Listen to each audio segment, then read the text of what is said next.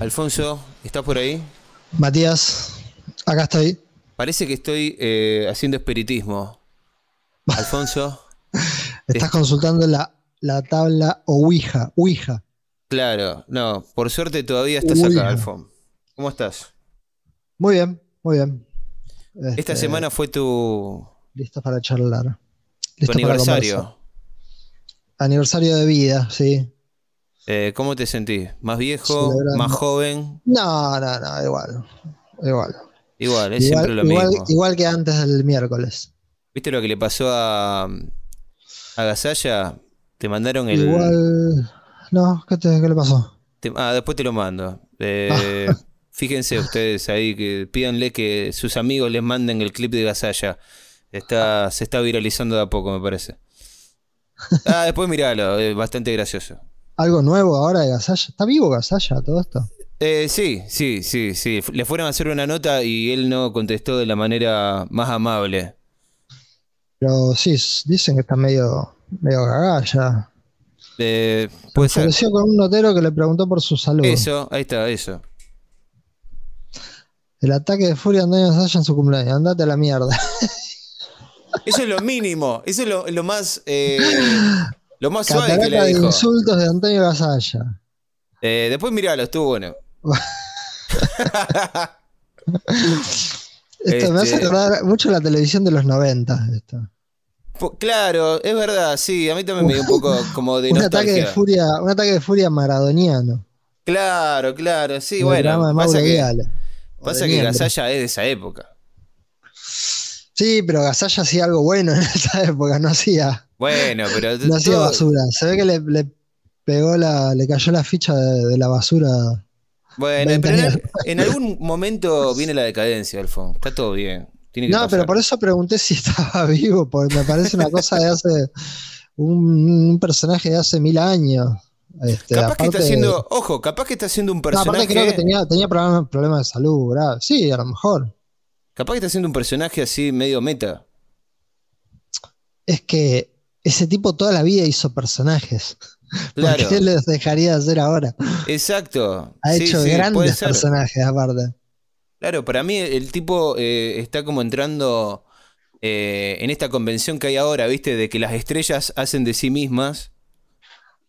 ¿Viste? Está muy de moda ese tipo de, de la ficción meta. Claro. Bueno, el tipo dijo, bueno, le- voy a hacer un personaje, pero no les voy a decir, ya está, no me importa. Este, es un bueno. Gasalla. La verdad que eh, ha hecho cosas muy buenas. nah, es una leyenda, para mí es una... Tranquila, tranquilamente Es, podría. es un grande, sí. Se le puede perdonar cualquier. Sí, pero Cualquier aparte, desliz. después, después mirala, después mirala, a ver, no estoy diciendo que el mundo, que la gente se merece que la traten mal, pero la forma en la que lo eh, cruzó el tipo, el muchacho que le hace la entrevista, es media como, no sé, como condescendiente, como que lo trató medio de viejo choto, ¿viste? Como. ¿viste, viste que vos a, lo- a- a las personas así muy, muy grandes, como que sos demasiado amable, ¿viste? Hola, mi amor, queri- y se nota mucho, ¿viste? Y qué sé yo, como que Gasalla habrá dicho, ¿este que se piensa que soy? ¿Un, un- un viejo que ya estoy, estoy ahí? Me que estoy muriendo. Claro, ¿qué me viene a tener me- lástima el me pelotudo viene este? a velar. Claro, ¿quién se cree que es? Este, para mí como que lo tomó una cosa, una cosa así. Pero bueno, después miralo, qué sé yo. Vamos, me había esto, esto fue ahora estos días. La verdad que no, no me había, a mí me llegó hoy, no sé. no me había enterado de esto.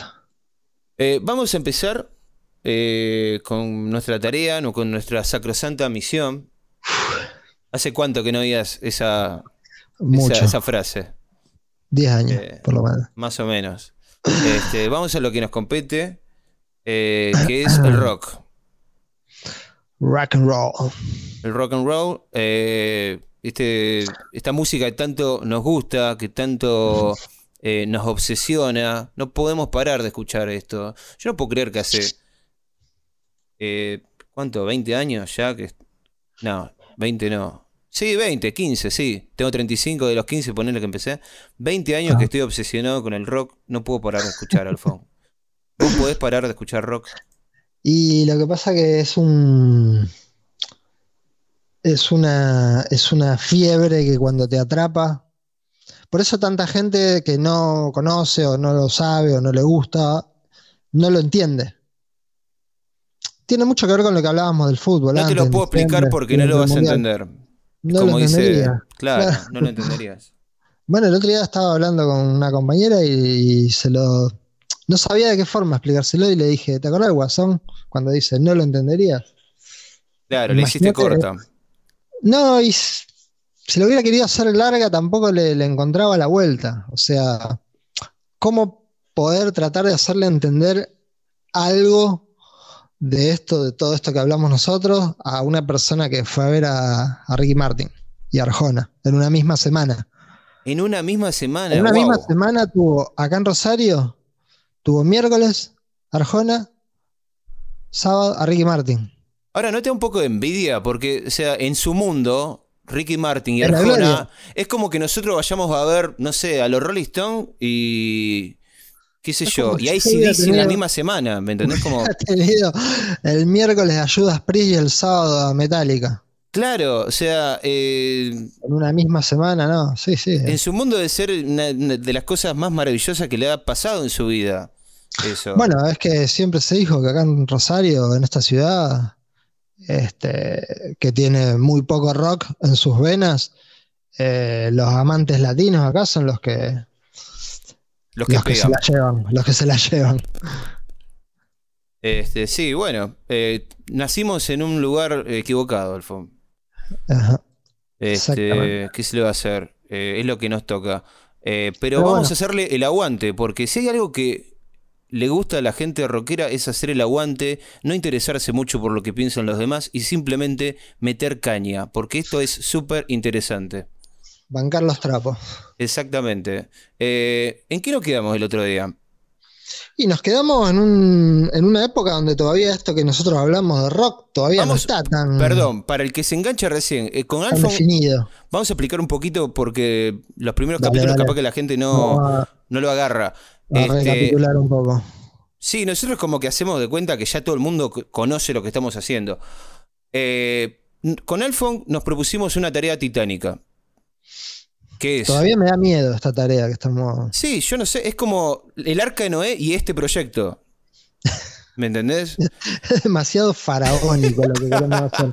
Después los resultados son, bueno, son inciertos, como, como todo. Pero. Mira, eh, para mí el secreto es no abandonar, Alfon. Vamos todavía. A, a, mí una persona una vez me dijo una cosa que a mí me dejó pasmado. Se lo transmito que lo va a dejar pensando esta frase. El que no abandona no es derrotado. La única forma de que seas derrotado es que abandones. Si vos no abandonás, aunque te lleve mil años, eh, todavía podés ganar. Así que yo me tengo fe. Eh, lo que vamos a hacer con Alfon es repasar año por año, desde el 60, vamos por el 61, vamos por el segundo año, Alfon, bien. Y vamos a llegar hasta el, no sé, hasta donde podamos. Hasta el 2022. Ese, claro, esa sería, esa sería la, la meta. Y vamos a elegir a la mejor banda de cada año. Obviamente, haciendo una reseña, eh, hablando un poquito de qué pasó en cada año, eh, qué estrellas emergieron. Contextualizando. claro, qué personajes entraron en decadencia, eh, haciendo una especie de dossier súper gigante de lo que es el rock. sí, la idea, la idea es que, a ver, esto, esto va a terminar siendo una especie de enciclopedia eh, básica, pero de, la, historia del mundo. ¿Qué pasó en el mundo desde 1960 para acá?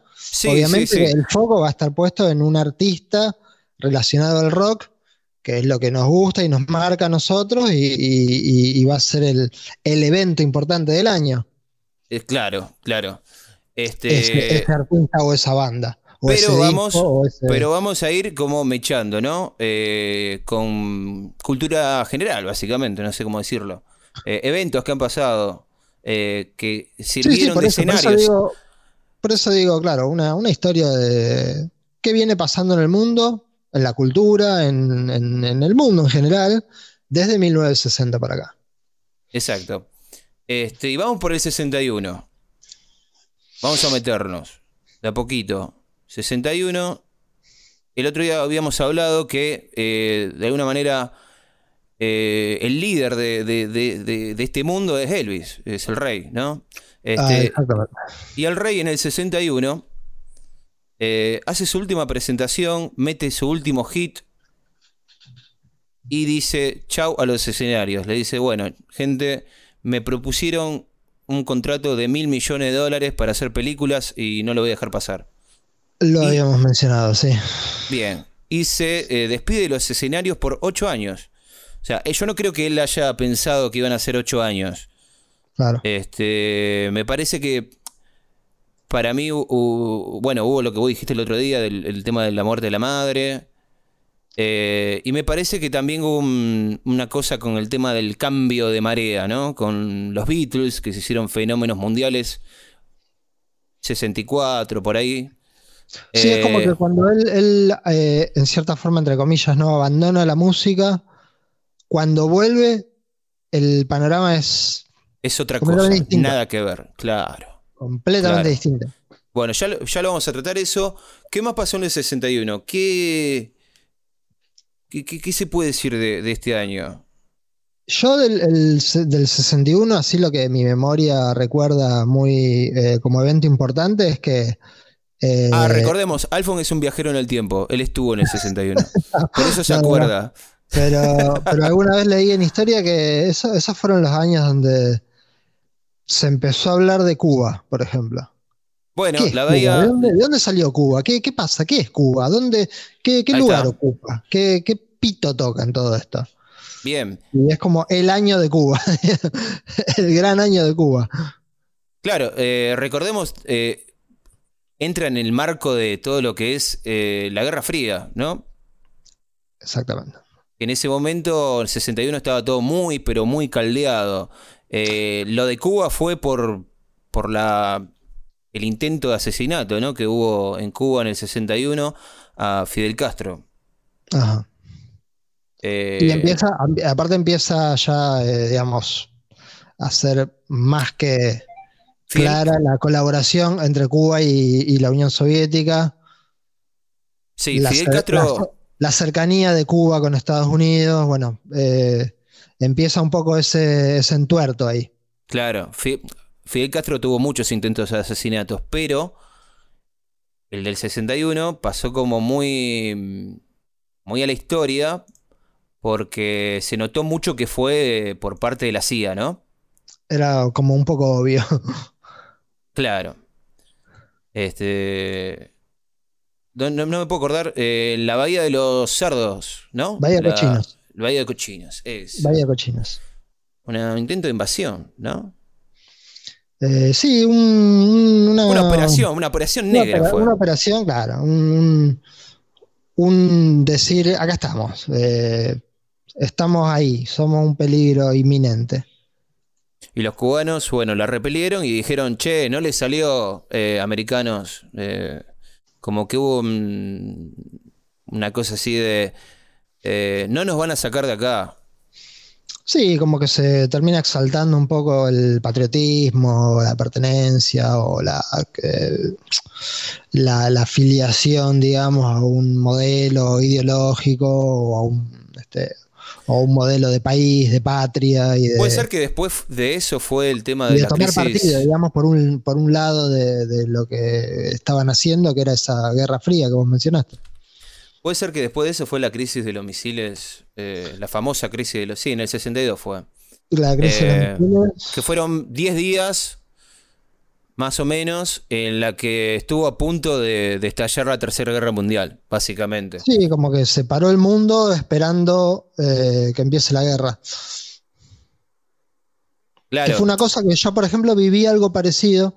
Yo, bueno, más allá del chiste de que no, no viajo en el tiempo, pero sí viví algo parecido eh, a principios de los 90 con la guerra del Golfo. Fue Mm. un momento donde, bueno, yo tenía poco más de 10, 12 años, o 11, no me acuerdo. Eh, creo que fue en el 90 o 91. Mm. No recuerdo bien ahora, pero el padre eh, Bush. sucedió algo parecido. Era como que me fui a dormir una noche y la noticia era que estaban todos los canales de televisión esperando a ver qué decidía eh, Saddam Hussein, si, si digamos, se, se bajaba los lienzos, por así decirlo, o eh, manifestaba su, este, su dureza para con Occidente y realmente estallaba la guerra de... Son eh, como, como esas horas, viste, así como de, de tensa calma y de espera Sí. de que se va a desatar la guerra, la guerra es inminente, bueno. A mí, a mí pasó lo mismo con la guerra, chico con la guerra de Irak. Me pasó lo mismo con la guerra de. Irak. Yo tenía también, eso fue 2003, Todas- más o menos 2004. Yo tenía 2000, 15 años. Sí, después de las Torres Gemelas, 2001, 2002, sí, 2002, 2003. Sí, pero Porque, la bueno, invasión, la invasión tardó, fue- tardó en. Creo, Sí, creo que. fue, primero fue Afganistán y después Irak. Claro. Sí. Bueno, y todo- generación como tiene la guerra de, U- de Ucrania. Todas las como que generaciones cara. tuvimos, tuvimos nuestros momentos así de, de, de- de tensión bélica, digamos. Bueno, por suerte no, no se repitió lo del 82 acá. Este, por suerte no tuvimos que vivir eso. No, claro.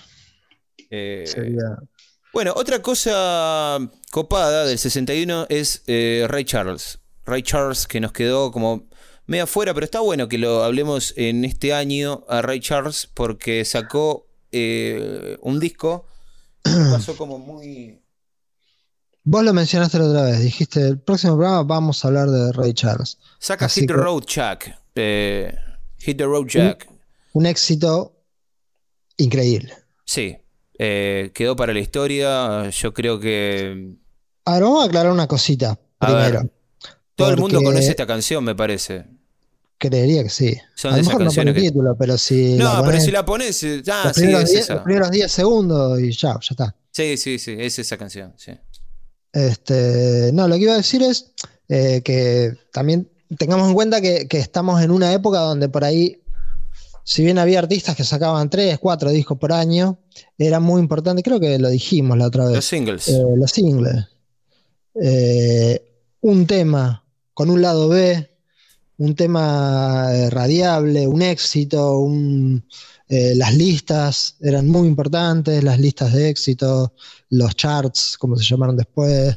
eh, eh, es muy importante lo que es la posición que vos ocupabas en ese top, en el top 10, en el top 20, en el top 50. Este, como que eso daba la, la, la noción de la popularidad y de las ventas. Y era todo muy rápido. Es impresionante la cantidad de éxitos que mandaban por mes, ponele. Yo acá, eh, a ver, está bien, voy voy a ser eh, franco, no conozco mucho la música de ahora, la verdad.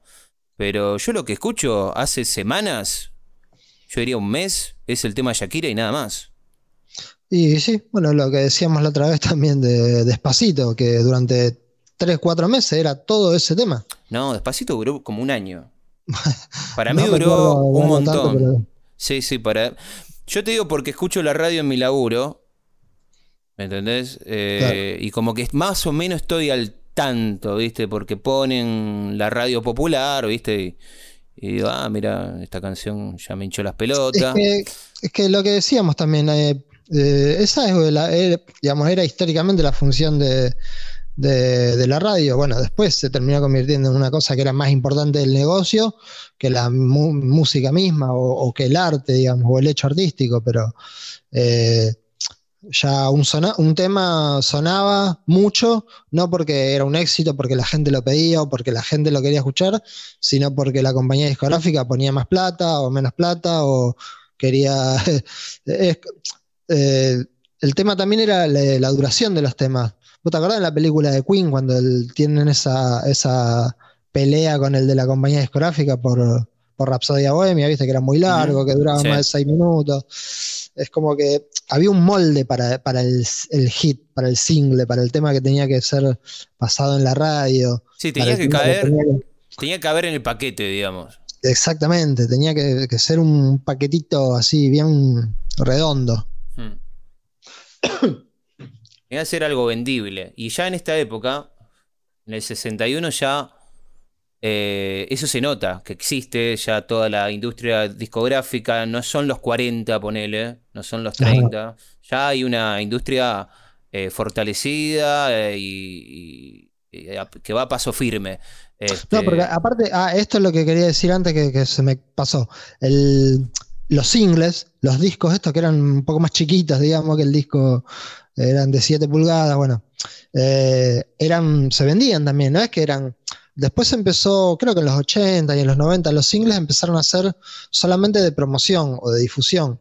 Eran los discos chiquitos que se mandaban a las radios para, para comercializarlo y, y, convertirlos en hit.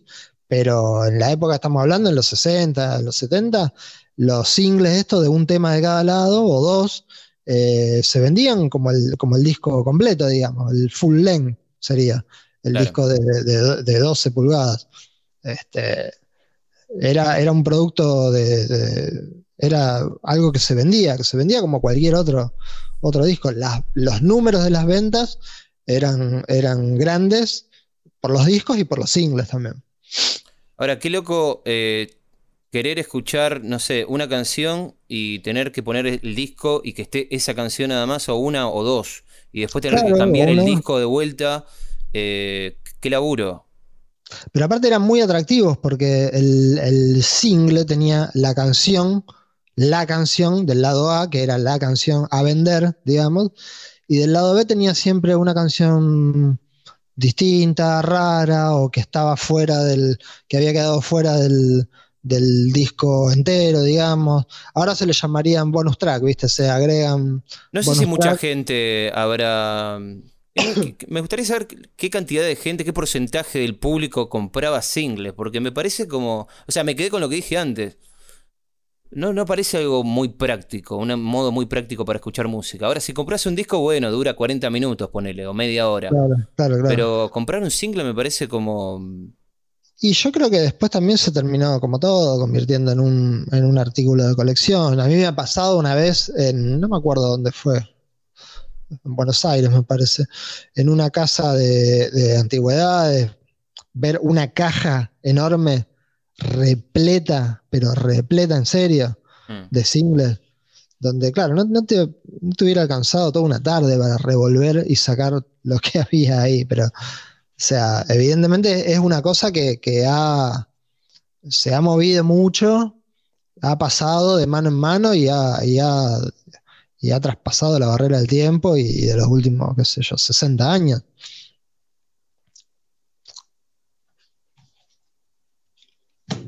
¿Tu hija Hola. tenía... Ah, Hola, oh. sí. ¿Tu hija tenía mm, discos? No, no, en mi casa no, no había. En mi casa tampoco, y siempre me pregunté no por qué. música. En mi casa no había música, yo la música como que llegué solo por otro lado, me, me fui. En mi casa no había música. Porque, Una por ejemplo, hubo los, hubo- los un pasacassette ahí prestado que tenía mi abuelo. En lo de mi abuelo sí había mucha. Bueno, cassette sí tenía. Cassette había mucha música en lo de mis abuelos y una vez en lo de mi abuelo, mi abuelo nos prestó un pasacassette donde había algunos cassettes ahí de, básicamente era música brasilera, bossa nova, yo, Gal Costa, ese tipo de cosas que a mis viejos le encantaban. Pero no, no eran muy musiqueros mis viejos. O sea, se manejaban con la radio y listo. Sí, sí, sí, en casa se escuchaba eh, radio, algo de radio, pero no, no mucho más. Y yo empecé Este- también así, con la radio. Sí, bueno, pero ahora mirá dónde terminaste. Sí, bueno, pero es el. Cada uno empieza el camino de manera distinta, ¿viste? Estás, Y- estás a punto de aparecer cómo. en esos programas, ¿viste? De la gente que acumula. Sí. Estás a, a dos años de aparecer en esos programas. De hecho, ahora donde estoy sentado, tengo atrás mío mi mesa que es de. donde supuestamente la mesa donde la gente come, digamos. Bueno, tengo tres pilas, tres pilas de, sí, sueltos que están ahí buscando Buscando lugar. un lugar. Y sí. Este, muy bien. Eh, eso- tu casa es un campo de concentración de, de discos, o sea, te lo voy a decir. Ponele. ponele. Ah. Bueno, ¿qué, más tenemos? Tenemos eh, The Beach Boys, lo- los Beach Boys que están empezando a hacer su- sus primeros éxitos, ¿no? Eh, surfing, obviamente, el 90% de los temas de los, de los Beach Boys se llama algo con surfing. ¿no? Algo relacionado al surf, a la playa, al muy sol. a con el tema, arena. sí. Eh, y tenían un vestuario, me, me cabe mucho el vestuario de los Beach Boys. Que contrario a lo que estaba pasando en Inglaterra, ¿Ellos se forman en el 61 o venían de antes? Me parece Yo creo que vienen del, ponerle del 60. Pero el primer éxito. No, no, acá dice el primer single Surfing. O sea que, bueno, ponele que se formaron. Sí, en el 61, ponele. Volvemos a hablar de, un single, no de un disco. Claro. Este, digamos, un disco entero. Pero se nota que agarraron la ola, chistecito, eh, del surf. Que ya venía eh, como piloteándolo el, el surf. Sí, creo que, creo que algo la otra vez habíamos. El otro día ya empezamos a hablar. Creo que los surfaris de Ventures ya estaban ahí. Ventures, qué lindo. Eh, pero estos tipos eran diferentes porque no así. El surf es una música eh, que tiene mucha, muchos temas. Hay muchos temas instrumentales en el surf. Y estos tipos vienen a cantar. Claro. Este, calculo que tendrán algún que otro tema instrumental, pero uno cuando piensa en The Beach Boys, pensás en Get around, get around, get around. Bueno, esas, eh, esos coros que son tan característicos de los Beach Boys. Bueno, aparte de eso, también pasa un poco por la, la, visión del artista. La visión casi un poco revolucionaria del artista. Es decir, nosotros hacemos algo que es prácticamente instrumental. Y bueno, en el caso de los Beach Boys, tener a Brian Wilson, que qué sé yo, para muchos será considerado un genio o algo así, mm. pero si bien es un tipo que tocaba y cantaba y, y, tenía una linda voz, y probablemente diría, che, ¿por qué no se puede cantar esto? De la mano también de ir llevándolo a otro terreno, a hacer algo más, más pop, más popular, más este, más orientado a, que lo conozca todo el mundo, la masividad, porque viste que todos los tipos de música medio que comienzan siendo como una pequeña secta, ¿viste? Sí. Hasta que, digamos, la, chispa se va, se va como extendiendo. Bueno, y podemos hablar un poquito de la moda, porque eh, en los 60 había una costumbre que después medio que se perdió. Esta cosa de que los eh, integrantes de la banda estaban todos vestidos iguales. ¿No? Que. ¿Por qué estaban todos vestidos iguales? Qué, moda loca esa. Em, y cada uno tenía como su impronta, ¿no? Había bandas que eran más country, se clavaban un chaleco. Este, acá los Beach Boys tenían una onda nada que ver con los. Camisa floreada. Camisa. claro, el tema de las camisas sin, sin saco. ¿no? no vos no vas a ver nunca un Beach Boy con saco, cosa que sí hacían las bandas de Inglaterra, por ejemplo. Claro. Estaban todos con saquito. los mod. Los mod, claro. Los mod que estaban tan. camisita, corbatita. Claro, claro. Vos decís, ¿y esto qué? ¿Cómo. ¿Cómo, cómo se puso así tan de moda? Es como que se eh, terminan, se terminan cruzando, viste, dentro de la, la palabra que define el estilo musical el estilo musical y el estilo eh, de, la moda, del, estilo de vestir. Es como aparte, por ejemplo, los y, sí, obviamente alude a un tipo de, de, vestimenta, pero es un tipo de vestimenta puntual, en una época puntual, en un tipo de bandas que sonaban de una manera puntual también. Hmm. Sí, es como que uno los veía vestidos y decís, ah, bueno, esto debe sonar así. Esto debe sonar parecido a The Who. Bueno, después, a ver, para ser justos, eh, vos hoy, hoy en día cuando ves una banda de heavy metal, eh, están, la mayoría siguen manteniendo, ¿no? Ese estilo eh, heavy metal. Sí, sí, sí, sí, son, porque ya te digo, son, es como que se terminan cruzando mucho con la música los estilos de vestir. Pero por ahí decir, por ahí decís, por ejemplo, bandas como, a ver, voy a ser muy general, Los Piojos. Vos ves Los Piojos están todos vestidos como yo, ¿me entendés? Eh, como la gente del público, no tienen un vestuario, una onda. por ahí también porque no tienen una una afiliación musical tan estricta, qué sé yo, te pueden tocar un rock o una cumbia con la misma o dentro de una misma canción incluso. De una. Eh, Y no es que vos te vestís de una forma para tocar un rock y te vestís de, de forma de cumbia para tocar. Sí, pero ahora que me lo pongo a pensar, los heavy son los que más o menos mm, siguen manteniendo esa impronta de, de todos los eh, estilos.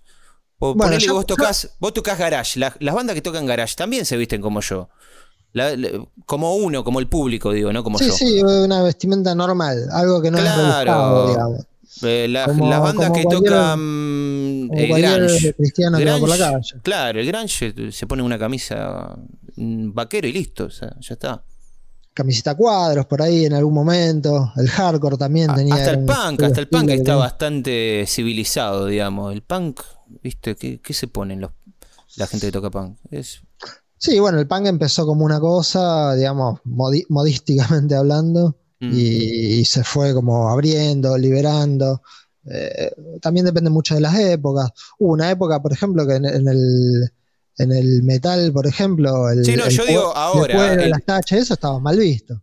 claro, no, yo igual digo ahora, obviamente que el punk tuvo su, su época de, de- de- de estar muy en boca de todos por, por la moda que, que vestía. Ni hablar. Pero ahora como que siento como que ya se fue como civilizando, digamos. Eh, sí, eso también porque no, no- se ponen viejos los músicos. También, sí. Y ya dejan de estar un poco de moda también, ¿viste? Cuando una- Ah. un estilo ya deja de estar de moda, como que ya está. O sea, no, no tenemos que andar Como que sobrevive, sobrevive la música, pero no, no es tan importante el, el- el que tengo puesto, el digamos. aspecto, Aparte, claro, sí. claro, si yo toco en una banda y tengo, qué sé yo, 60 años y queda por ahí tener los pelos parados o una cresta, no queda muy. No, no, no- puede no ser algo muy agradable de ver. Ese es el tema.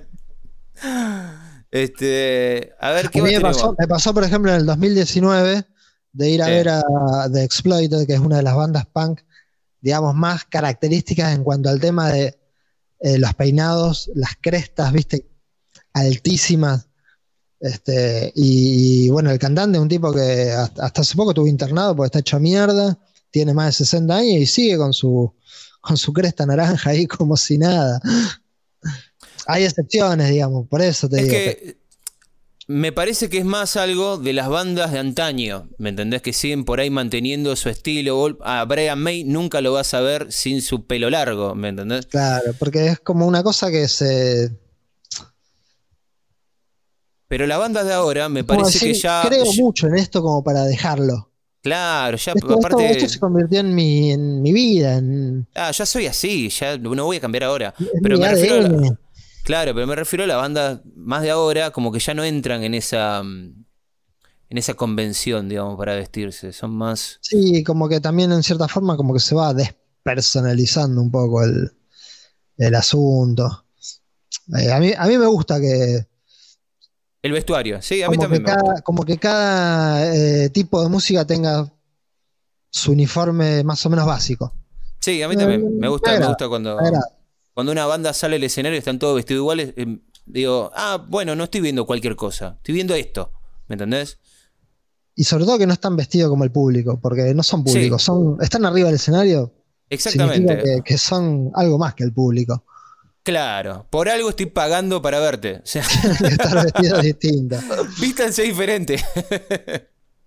Hagan un esfuerzo, carajo. Tiene que tener unas botas tejanas que yo diga, quiero esas botas tejanas. Claro, o, o la Me vea clásica de- ridículo. Claro. Pero no, te puedes ver ridículo cuando todo el mundo te está aplaudiendo. Es imposible. es muy No, difícil. aunque, aunque yo del público me vea ridículo. Ah, vos, bueno, sí, vos Axel sí. Rose con la bandana nunca se va a ver ridículo, por más que esté viejo y gordo. La Bueno, bandana ¿ves? es, es parte de él. A ver, Ahora, si voy a decir algo. la bandana por la calle, se me van a cagar de risa, probablemente. No, obvio. Y sí, como deberían. Como debería ser. Yo estaría de acuerdo. Que Voy a decir de algo, voy a decir algo eh, sobre los Guns N' Roses, que es una banda que a mí no me cae muy bien. Obviamente me parece un bandón. Pero yo tengo eso, soy es como que eh, construyo relaciones con gente que nunca conocí. tengo esa, tengo esa cosa estúpida. Este, los Guns no me caen muy bien porque me parece que se hacen demasiado los cancheros. Este, pero la verdad que me encanta cómo se visten. Me gusta mucho eh, lo que se pone, lo que se ponía tiene- Axel Rose. Tuvieron onda siempre.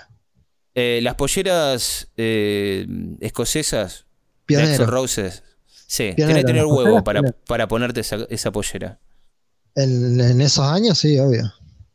Y encima ponerte eh, un equipo eh, de fútbol americano. eh, ese tipo cruzaba cualquier cosa con cualquier cosa. Bueno, y después tenemos un exitazo que también, si lo pones, lo conoces, de Del Shannon. Runaway. Runaway. Una canción que para mí, vos la escuchás y decís, Hermosa. Ah, esto es como que de acá salió todo el hipismo, ¿no? de acá salió todo. Sí, porque tiene esa cosa que te da ganas de bailar como Batman de los 60, ¿viste? Cuando se, se ponen los dedos en los ojos. Claro. Wow, wow, wow, and I wonder. Tiene esa cosa que vos decís, ah, por acá vino esta, este sonido eh, medio como psicodélico. Algo de psicodelia, sí, es verdad. Claro. Eh, una psicodelia muy sana, ¿viste? Muy, muy naif. Este. Como que me dio esa sensación cuando lo escuché. Eh, y estuve leyendo que es como una canción que medio que despegó eh, un montón de canciones del mismo estilo. ¿Entendés? Como que se, se- se abre un capítulo eh, en el nuevo rock con esta canción. Ajá. Recordemos que eh, en esta época, pre-61, pre-62, había muchas bandas que hacían. No hacían el rock que, que ponele que uno está como acostumbrado a escuchar cuando dice los 60 o dice los 60. Y uno sacó, al, al principio dice, bueno, los Beatles, eh, The Kings, los Rolling Stones, The Who. eh, The Who, bueno, y un montón de bandas más. Las bandas, digamos, las bandas que, que como que partieron los 60 en dos. Porque Claro, eh, no tiene nada que ver el año 68 al año 61 que estamos viendo ahora, o 62. claro. Y vos decís, esto, en, en la época 60, 61, no existían estas bandas, no, no existía todavía este sonido. Era algo, había un revival de, del 55, 56. eh, Sí, era, aparte era una mezcla, porque eh, como decíamos el otro día, tenías un Roy Orbison. que Roy estaba más cerca de. Estaba tan cerca del, del proto rock, digamos, como quiera llamarlo, eh, tan cerca como de Frank Sinatra, ponele, o de Polanca. eh, y también tenía estos tipos que se despegaron un poco del surf o del, o del country y hacían estas canciones como Runaway. Parecía todo como eso- todo. Perdón, sí. Y todo, todo eso así como, como eh, muy enreverado, ¿viste? Eh, muy mezclado, pero como que no, nada, nada concreto todavía. Como que en el 64, 65, ahí sí como que se definen un poco los estilos. Claro. Y había como un- una. Mm, a- Eran todos temas como muy bien intencionados, eh, muy para toda la familia. eh, no ibas a hablar de sexo en las canciones, era todo muy ahí, muy suave, eh, muy cálido.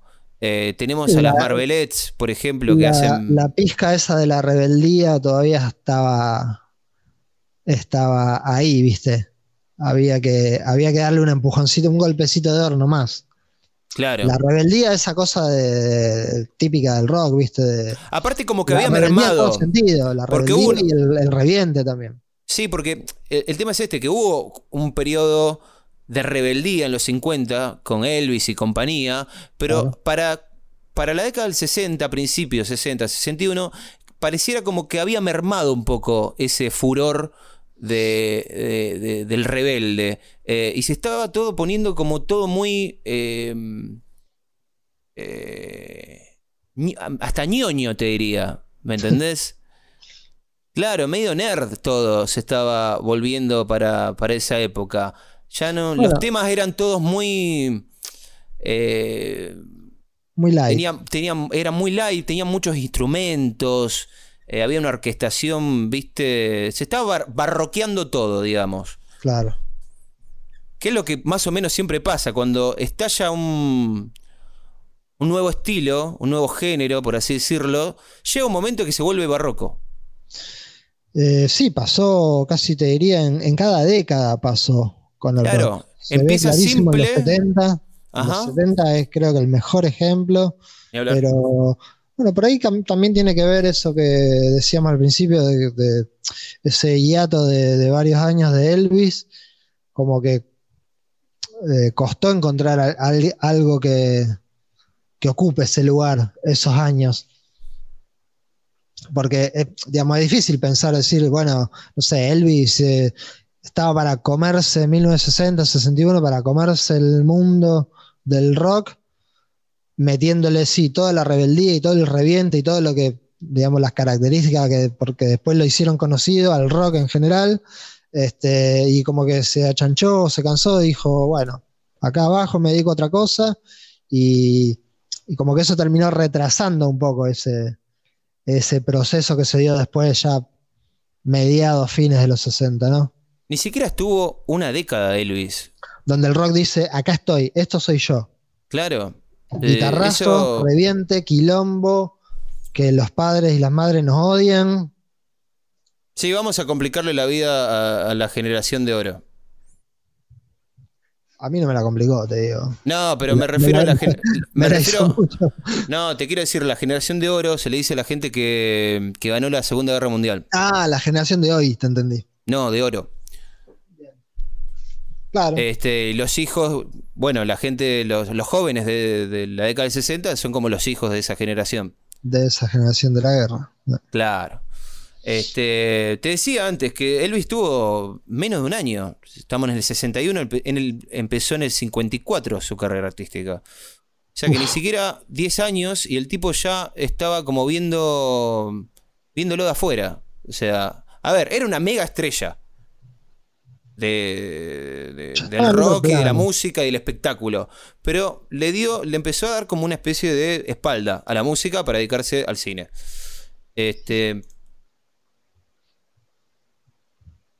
Después tenemos las Marvelettes con Please Mr. Postman. Oh, muy conocida, sí. Otra canción que si no la escuchaste, si no la tenés, eh, ¿qué hiciste con tu vida? O sea, te hacen falta solamente 10 segundos de, claro. canción. Hermosa canción, muy wholesome, muy, como decía antes, muy bien intencionada. Eh, interpretada por un grupo de chicas, que este es otro subgénero que, viene, que viene del rhythm and blues, que viene de la música negra, del Motown. Eh, y que también eran competían con, los demás géneros. Eh, había muchos de, estas, de estos grupos de chicas con voces eh, de plata. hay otro que es de Supremes también, una cosa de locos. algunos de ellos apadrinados por Phil Spector que después tuvo su propio grupo que eran las Ronettes. Con las Ronettes. Ronnie Spector, que termina siendo su, su, mujer. ¿Las Ronettes son las de Mr. Sandman? No. ¿Cómo, cómo? Eso es, más, eso es más viejo, ¿no? Las Ronettes. Para que se me corta otra vez. Mr. Sandman. ¿Son las de Mr. Sandman? Ah, no, de Cordettes. No, son, hay miles de estos grupos. Sí, me parece que era más viejo. Eh, sí, esto era más viejo, claro. También, no, de Ronald son de la década del 60. sí, no, no, no. Ahora, de, Cordets, son más viejas. Es que hasta los nombres eran parecidos. Claro, el de la década del 50. Este, sí, había, había muchos clones de estas bandas de, tres o más eh, coristas que después de ahí eh, salía alguna alguna solista, ¿no? Como pasó con Tina Turner.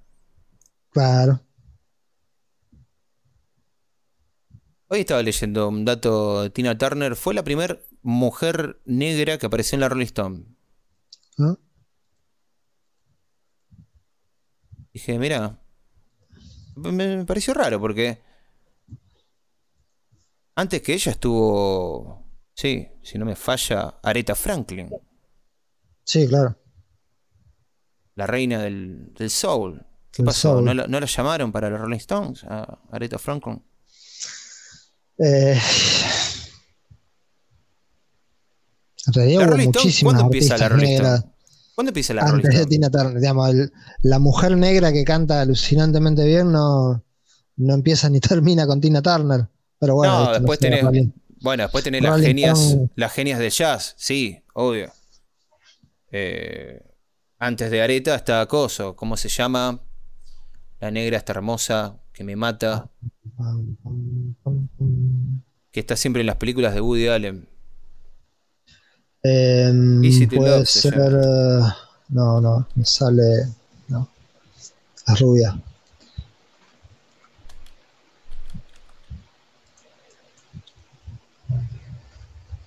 Hola, hola. No me acuerdo, hola, no, no me acuerdo. la. No, estaba buscando, pero no me acuerdo cómo se llama.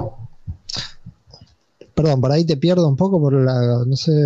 ¿No me escuchás? No, no, pero por ahí. Ahora te escucho, pero ahí de a rato se me, Bueno, Ella Fitzgerald, ahí tenés se una. me pierde. Se me Y pierde. la otra es que no recuerdo por qué no. No digas cuando no te podés acordar de algo, Alfa. Eh, mucho, mucho. ¿Tenés buena memoria vos? Porque No mucho, no mucho.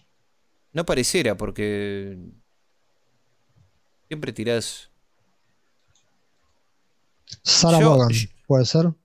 No, yo tengo muy buena memoria, pero hay, hay veces que la necesito demasiado y. y no me funciona. Como en este momento. No, por ahí puedo tener buena memoria para algunas cosas, pero eh, a veces pienso que mi memoria no es la suficiente para todo lo que yo quisiera guardar en ella.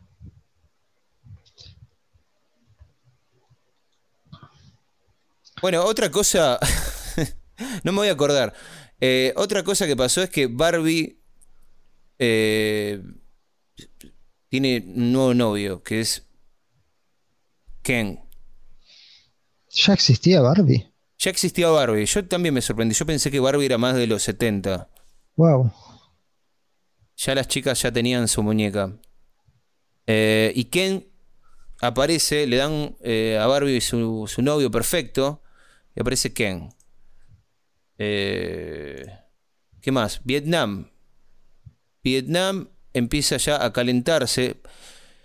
Igual Vietnam ya estaba caliente, tenía ya como 10 años de guerra con Francia en el 61. Esto es lo que Sí, por ahí Vietnam, mucha... Vietnam- Vietnam venía bullendo. a- Claro. Al, revés de, al revés de lo de Cuba. Por ahí mucha gente no lo sabe y se cree que la guerra de Vietnam empieza con Estados Unidos. No, Vietnam ya estaba en guerra hace como 10 años con Francia. Los franceses se empiezan a hinchar las pelotas, lo que era Indochina, ¿no? una colonia Claro. francesa. Se empieza a hinchar las pelotas, le empieza a pedir ayudas a Estados Unidos, le dice, chicos, miren que si no paramos esto en Vietnam, eh, quiero decir, el comunismo eh, se va a extender para todos lados. Esta es una de las razones por la cual Estados Unidos estaba tan obsesionado con Vietnam. Por ahí uno dice, 10 años de guerra con un país así de chico, ¿por qué? Sí, en la loma del culo, aparte. Que aparte no tenía mm, recursos naturales como lo, como lo era, no sé, mm, Irak con el tema de los pozos petroleros. Exacto. ¿Entendés? Eh, eh, una de las razones era esa, que había mucho temor por el avance del comunismo y, que, y se creía eh, que geográficamente Vietnam estaba ubicado perfectamente para que se extienda ¿no? por todo el sudeste asiático. Entonces dijeron, no, se tiene que terminar acá esto. Eh, y bueno, en el 61 Estados Unidos empieza a mandar gente a Vietnam.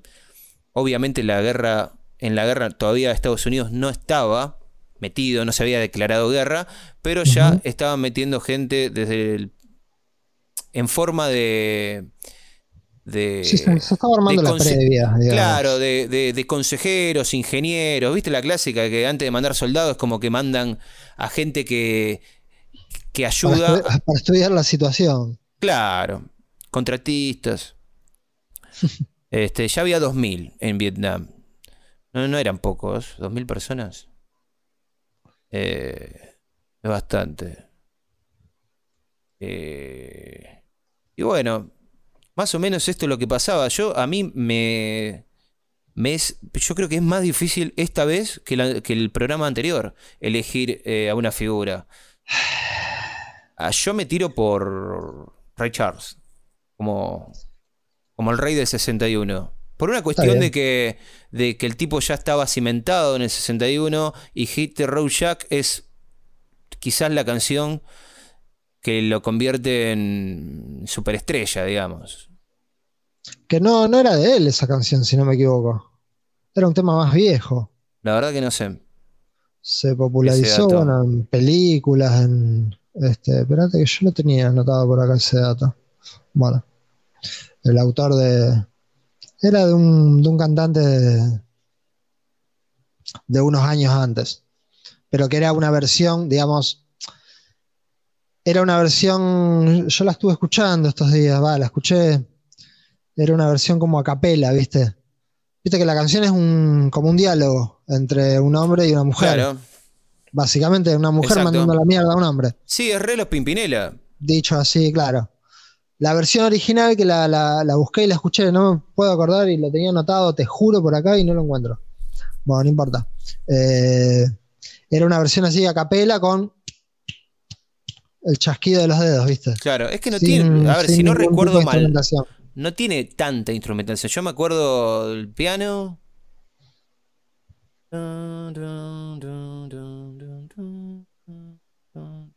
Es, sí, es más, es más un juego de voces. Sí, sí, Ray Charles, digamos, lo que hizo fue darle, o sea, una vida distinta, un marco, porque la versión, digamos, a capela, sí, es básicamente es una discusión entre un hombre y una mujer. Pero hacer eso, de eso algo así bailable, qué sé yo, le dio una vida nueva. En castellano sería como tomátela, Jack. Rajada acá, sí. Rajada acá, tomátela, Jack. tu ruta. Sos un turro, no te quiero más. No más, no más, no más. Este, no sé vos qué pensás de mi de mi pick. Eh, Porque es difícil, hay muchas estrellas pequeñas, ese es el tema. por ahí sí. No hay, mo- no hay monstruos. No, no, no, sí, es, un año de transición, digamos. Elvis, Yo obviamente, Elvis clavó un, un número uno, que es Surrender, que se convirtió en uno de los Sí, temas sí. más, eh, más eh, de más venta de la, de la- de la historia. Eh, pero es, qué sé yo, es una canción eh, media, como dicen los, los, ya- los yankees, media cheesy, media, media baratonga, no sé. Bien. Es lejos, como- eh, aunque sea número uno, digamos, lejos de, de- Claro, de lo mejor. éxitos, De lo mejor, claro. como canción, no como éxito. Chubby Checker sigue tirando eh, twist. Chubby Checker es el despacito de los 60. Sigue rompiendo los huevos con, con, Let's twist con again. Let's twist again. Este, está bien, está perfecto. Hay que robar. Eh, A ver, si es una Eh, canción que, que se justificaba que esté la mayor cantidad de tiempo ahí bien arriba, y bueno. Y sí, se ponía, quería estar de fiesta, se ponía de twist y listo. Claro, claro. Etta James tiene At Last, que es una canción hermosa. Es, son de esas canciones que para escuchar cuando te estás enamorando de alguien. ¿Ah? ¿Viste que, ¿Viste que cuando te estás enamorando de alguien necesitas una lista acorde para, para poner en esos días? Son como dos semanas, ¿viste? Que estás hecho un, un tremendo tonto, pavote. Eh, y no- necesitas no- este No tipo de temas. escuchás. Claro, está como en el aire y necesita este tipo de temas. Es Al- At Last. Que At Last. habla sobre eso. Al fin se llama. El tema se llama. a- El tema se llama Al fin. Y habla de eso. Al fin me estoy enamorando. Al fin me están sacando de esta vida solitaria, vacía, gris. Al fin el sol entra una vez más por mi ventana. Al fin. Es muy lindo tema y nada, si te estás enamorando, ponelo porque eh, va acorde a esa sensación. Mira, buen dato. Eh, muy lindo. Y después tenemos de Marquis, que es una banda que a mí me gusta, para mí de culto. Ah, Last mirá. Night, sacaron Last Night, que es un tema, yo diría, viste cuando estás a punto de salir, te tomás la primer birra, porque yo empiezo en mi casa, cuando estoy- tengo que salir, empiezo en mi casa, una primer birrita, me baño, me estoy, no sé, eh, Acicalando. secando. Claro, estoy, me estoy cortando las uñas, ¿viste? esas cosas que hace cuando, cuando de- después de que te bañas. Y para Cuando mí es un tema busca- para busca poner el ahí. embellecimiento personal. Claro, es un tema para poner ahí, cuando vos estás teniendo ese momento íntimo, sabiendo que después va a pasar algo. ¿Me Pero entendés? que de Marquis, una banda así. De Marquis se llama, sí, es un. Son todos saxofonistas, es instrumental el Ah, tema. Ah, Es una alianza entre blancos y negros. Eh, dijeron, vamos, vamos a hacer eh, tema para gente que sale de noche. vamos a romperla toda. Eh, y si vos estás, hoy es viernes, Alfon, aunque nosotros no nos demos cuenta, hoy es viernes, y capaz que la gente, no sé, nos escucha un viernes justo, y bueno, si es viernes y vas a salir, ponete Last Night, que vas a quedar como un campeón con vos mismo. Mientras te mirás al espejo, te peinás, imposible eh, no inspirarte con Last Night. Bien. Eh, ¿Qué más? Tenemos, tenemos un montón de temas. Eh, pero bueno, lo vamos a tener para, que dejar para la próxima, Alfon, porque se nos fue el programa. Bueno, sí, yo ahí me quedé entre. Entre Ray Charles y Del Shannon, te digo. Del Porque Shannon esa- tiene, esa- tiene más cosas, pues yo te digo la verdad, Esa conozco- canción, es, esa canción es, es demasiado buena y demasiado buena, memorable. sí. Demasiado memorable. La rompió. Pero bueno, no sé. También, pero bueno, no, no es, no es el año de los Beach Boys. Los mencionamos porque nacieron este año y, y ya metieron su primer surfing, pero me parece que eh, 1962 sí, eh, ahí es cuando pueden, realmente. pueden estar ahí, pueden estar ahí en la pelea, me parece. Sí, sí, sí, ni hablar. Eh, no vamos a adelantar, pero están ahí. Top 5. Eh, Del. Shannon, ¿vos sabés si tiene algo más? Eh, me parece que no sé si no, no- no sé si mucho. Yo no lo vi, yo no lo vi eh, otra vez, por eso. Algo, algo debe, algo debe haber hecho con su vida ese hombre. Porque realmente es un tema muy icónico, muy bueno. Qué loco cuando una banda hace un solo tema. eh, One Hit Wonder. claro, One Hit Wonder. Hacen un tema muy memorable y después no hacen un tema ni siquiera bueno. Hacen como. Es todo me- de mediocre para abajo lo que hacen. Y lo ¿Me que pasa es que si tu primer éxito es así muy, muy adelantado, digamos, es, es difícil. Es difícil remontar cuando ya estás en la cima. Claro. No, Eh, es como que llegar al techo muy rápido es como que lo normal es caer, no seguir subiendo. Claro. A menos que sean los Beatles. Estoy viendo acá la discografía del Shannon y sí, sacó cualquier cantidad de discos, 70, 80 también, pero este, Nada de la trascendencia de, de Runaway. a ver, sencillos, mira, te lo hago fácil. Runaway, 1961, marzo, este, número uno en todas las listas que vos busques, tuvo un número uno. De ahí para abajo, 61, 61, 62, 62, 63, 63. Puesto número 6, puesto número 10, 38, 117, 113, 29, 64. Un sub y baja, pero nunca dentro de los 10. Hay un tema, por ejemplo, en Inglaterra fue número 4, en el 62, Little Town Flirt. Claro. Sí, sí, se Pero- fue del, del número uno a, a no entrar al top 100. Sí, ponele que es como, es como un tenista que gana un gran slam, Estaba pensando lo mismo. en Estaba el pensando en, 10. en Coria, estaba pensando. se mete en el top 10 y, y no se mantiene, porque no vuelve a ganar torneos. Es el Coria del- de los 60. Ponele. Eh, bueno, vamos a dejar de hacer analogías estúpidas. Eh, y, y bueno, eh, nos despedimos. Eh, una hora Bueno, sí, un ya placer, estamos, ya estamos bien, ya estamos bien. Un placer. Este, la semana que viene, 1962. Yo prometí. Venimos meter bien, más- venimos meter bien. más blues. Un programa, pero un año, tranquilos. Sí, sí, sí. Re. Como que nadie nos está apurando. Está bien. Está bien. Este. Bueno, vamos a, vamos a terminar cuando tengamos. No sé, en los, en los 60 justamente vamos a terminar. Mira qué paradójico. Cuando cada uno tenga. cuando va, Por lo menos cuando vos tengas 60. Yo capaz que tengo 50. Me falta, me falta, me falta bastante todavía. Por eso, yo creo que unos 20 años eh, va a durar Ojalá este llegue. proyecto. Ojalá llegue.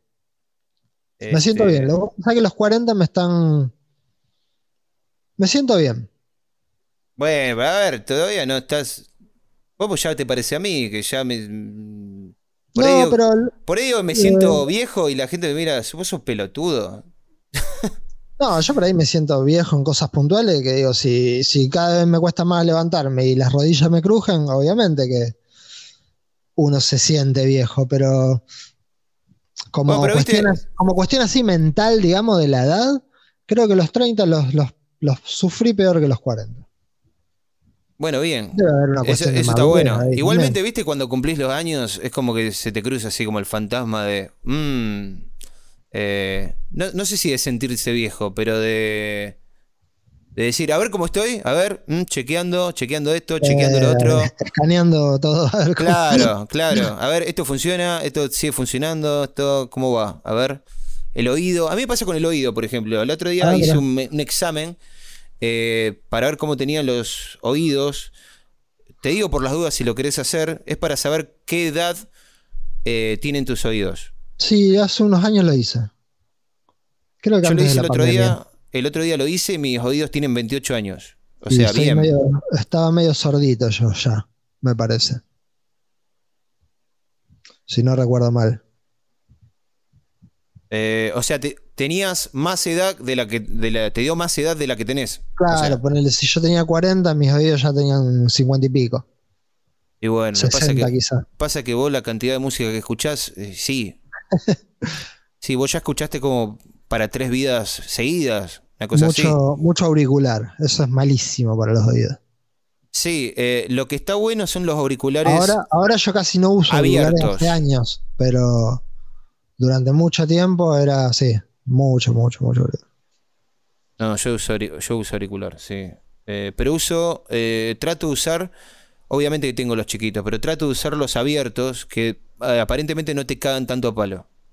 Claro. No son tan Este- directos al, A lo de- claro, al, al mecanismo interno del oído, que es lo que se daña. claro, no son tan invasivos. Exactamente.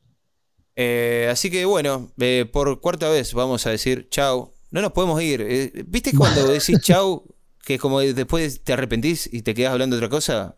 Es Aparte, muchas veces, muchas veces pasa que decimos, bueno, chau, cortamos y seguimos hablando y en un momento decimos, No, "Pero, sí, ¿por sí, ahora, ahora cortamos el programa. cortamos?".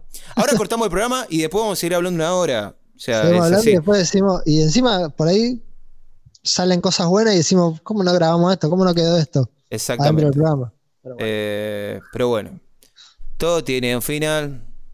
Eh, nos vemos, cuídense. Un abrazo.